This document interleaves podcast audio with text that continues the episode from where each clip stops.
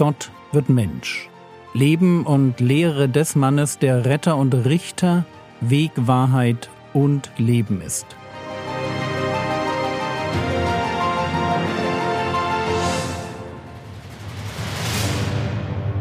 Episode 145 Der Sabbat wird gebrochen Teil 3 in der letzten Episode habe ich die Frage gestellt, wann der alte Bund und damit das mosaische Gesetz zu einem Ende gekommen ist.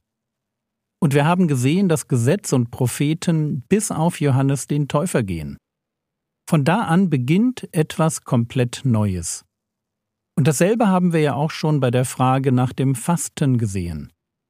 Die Jünger und ihr Tun stehen für den neuen Wein. Und deshalb lasst uns bitte nicht denken, dass der neue Bund erst mit dem Kreuz beginnt. Ja, Kreuz und Auferstehung und Himmelfahrt, das sind definitiv Dreh- und Angelpunkte des neuen Bundes. Aber so wie der alte Bund damit beginnt, dass Gott seine Gebote präsentiert, dann ein Opfer gebracht wird und schlussendlich das Volk mit der Nachfolge beginnt, so finden wir eine ähnliche Reihenfolge auch für den neuen Bund. Wenn Jesus predigt, tut Buße, denn das Reich der Himmel ist nahe gekommen, dann wird diese abstrakte Aufforderung in seinen Predigten, am bekanntesten vielleicht in der Bergpredigt, konkretisiert. Wie im alten Bund kommen, wenn man das mal so sagen will, erst die Gebote, dann kommt das Kreuz, also das Opfer, und dann kommt die Nachfolge. Aber wenn der alte Bund in dem Moment erledigt ist, wo der König anfängt, seine Ansprüche an Untertanen zu formulieren und in sein Reich einzuladen, und wenn im Zuge dieses Neuanfangs der Sabbat auf der Strecke bleibt, und so müssen wir das formulieren, in keiner der neutestamentlichen Sündenlisten findet sich das Brechen des Sabbats.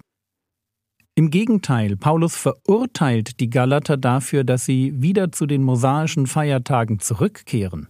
Also wenn im neuen Bund der Sabbat gar keine Rolle mehr zu spielen scheint, warum gab es ihn dann überhaupt? Und die Antwort ist die, es gab den Sabbat, um das Volk auf den Messias vorzubereiten. Der Sabbat mit seiner wöchentlichen Ruhe wies auf den hin, der endgültig zur Ruhe bringt. In den nicht moralischen Geboten des alten Bundes stecken Hinweise auf den Messias. Es sind illustrative Gebote, Gebote, die in der Bibel stehen, weil sie die Juden auf das Kommen des Messias vorbereiten sollten. Und ein solches Gebot ist das Sabbatgebot. Es ist nicht moralischer Natur, sondern es weist auf Jesus hin. Kolosser Kapitel 2, die Verse 16 und 17. So richte euch nun niemand wegen Speise oder Trank oder betreffs eines Festes oder Neumondes oder Sabbats, die ein Schatten der künftigen Dinge sind, der Körper selbst aber ist des Christus. Lasst uns diese zwei Verse gut verstehen. Paulus will, dass die Christen in Kolossä sich nicht von anderen dafür verurteilen lassen, wie sie mit Speisegeboten und Feiertagen umgehen. Wenn es um Feste, Neumondopfer oder eben auch um den Sabbat geht, dann reden wir über zweitrangige Themen, die jeder so handhaben kann, wie er will. Römer Kapitel 14, Vers 5 Der eine hält einen Tag vor dem anderen, der andere aber hält jeden Tag gleich. Jeder aber sei in seinem eigenen Sinn völlig überzeugt. Und Paulus spricht hier über den Umgang mit solchen, die schwach im Glauben sind. Schwach im Glauben sind Christen, die aufgrund ihrer Biografie und Prägung keine Freiheit bei Speise- und Festtagsvorschriften besitzen, obwohl diese aufgehoben wurden. Und im Blick auf den Umgang mit solchen Geschwistern, deren Gewissen zu eng ist es schlägt an, obwohl keine Sünde vorliegt. Im Blick auf solche Geschwister schreibt Paulus dann in Römer 14, dass bitte jeder im Blick auf Feiertage es so macht, wie es seiner eigenen Überzeugung entspricht. Jeder aber sei in seinem eigenen Sinn völlig überzeugt. Feiertage sind ein sogenanntes Mittelding. Jeder kann tun, was er für richtig hält. Warum? Weil die Feiertage des alten Bundes ihre Aufgabe erfüllt haben. Noch einmal Kolosser 2. So richte euch nun niemand wegen Speise oder Trank oder betreffs eines Festes oder Neumondes oder Sabbats, die ein Schatten der künftigen Dinge sind, der Körper selbst aber ist des Christus. Ich bleibe jetzt nur beim Sabbat. Der Sabbat ist ein Schatten, der Körper, der den Schatten wirft, das ist der Christus. Stellt es euch bitte kurz vor, da steht Jesus in der Sonne und wirft einen langen Schatten. Der Schatten gehört zu dem Körper, nicht der Körper zum Schatten. Der Schatten sieht so aus, wie es der Körper vorgibt. Der Schatten ist nicht der Körper. Aber wenn ich den Schatten einer Person anschaue, dann bekomme ich eine Vorstellung von dem Körper der Person. Der Schatten verrät mir, ob sie groß ist oder klein, dick oder dünn. Und genau diese Funktion haben die nicht moralischen Gesetze des alten Bundes. Sie sind der Schatten des Messias. Kolosser 2, Vers 17, die ein Schatten der künftigen Dinge sind, der Körper selbst aber ist des Christus. Die nicht moralischen oder kultischen Gesetze des alten Bundes verweisen auf die künftigen Dinge. Sie sind illustrativ prophetischer Natur. Und wie jede Prophetie streben sie nach Erfüllung.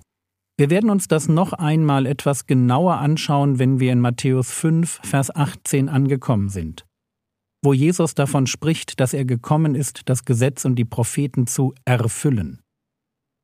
Für heute reicht es mir, dass wir die Verbindung aus dem Sabbatgebot und dem Messias verstehen. Am Sabbat sollen die Israeliten zwei Dinge tun. Erstens ausruhen und zweitens sollen sie daran denken, dass Gott sie aus der Sklaverei gerettet hat. Ein Tag in der Woche dreht sich also um Ruhe und Rettung. Und damit wird der Sabbat zu einem Schatten der künftigen Dinge. Die künftigen Dinge, das sind alle die Dinge, die kommen, wenn der Christus kommt. Und was definitiv mit dem Christus kommt, das ist eine Erfüllung der Sabbatverheißung.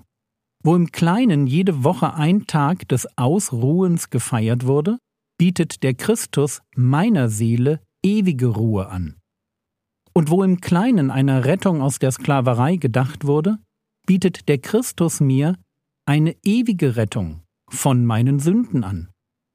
Versteht ihr den Zusammenhang? Hier der Schatten, dort die Erfüllung. Hier ein Tag in der Woche, dort das ewige zur Ruhe kommen. Hier eine Rettung aus schlimmen Lebensumständen, dort die Rettung aus ewiger Verlorenheit. So, und jetzt lasst uns den Sack zubinden. Erstens, das mosaische Gesetz hat ein Ablaufdatum.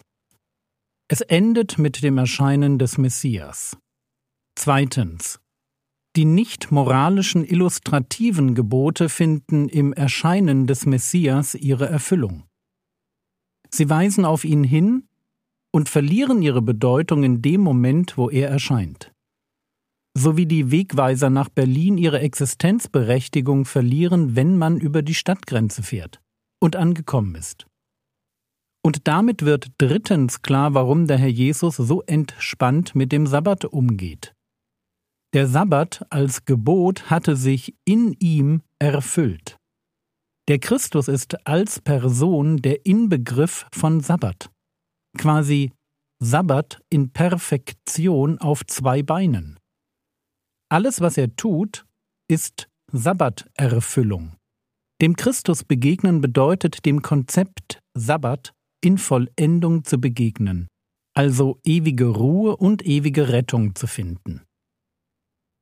Aber beantworten wir unsere ursprüngliche Frage hat der Herr Jesus den Sabbat gebrochen. Ja, aus dem Blickwinkel der Juden hatte er das. Aber ich sage, nein, hat er nicht, weil man nicht brechen kann, was nicht mehr existiert, beziehungsweise weil man nicht brechen kann, was in einem selbst zur Vollendung gekommen ist.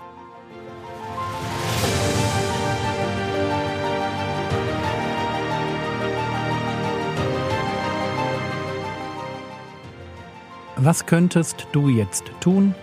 Du könntest dir die letzten drei Skripte noch einmal durchlesen und überlegen, ob du die Zusammenhänge verstanden hast. Das war's für heute.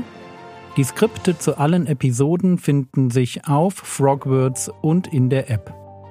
Der Herr segne dich, erfahre seine Gnade und lebe in seinem Frieden. Amen.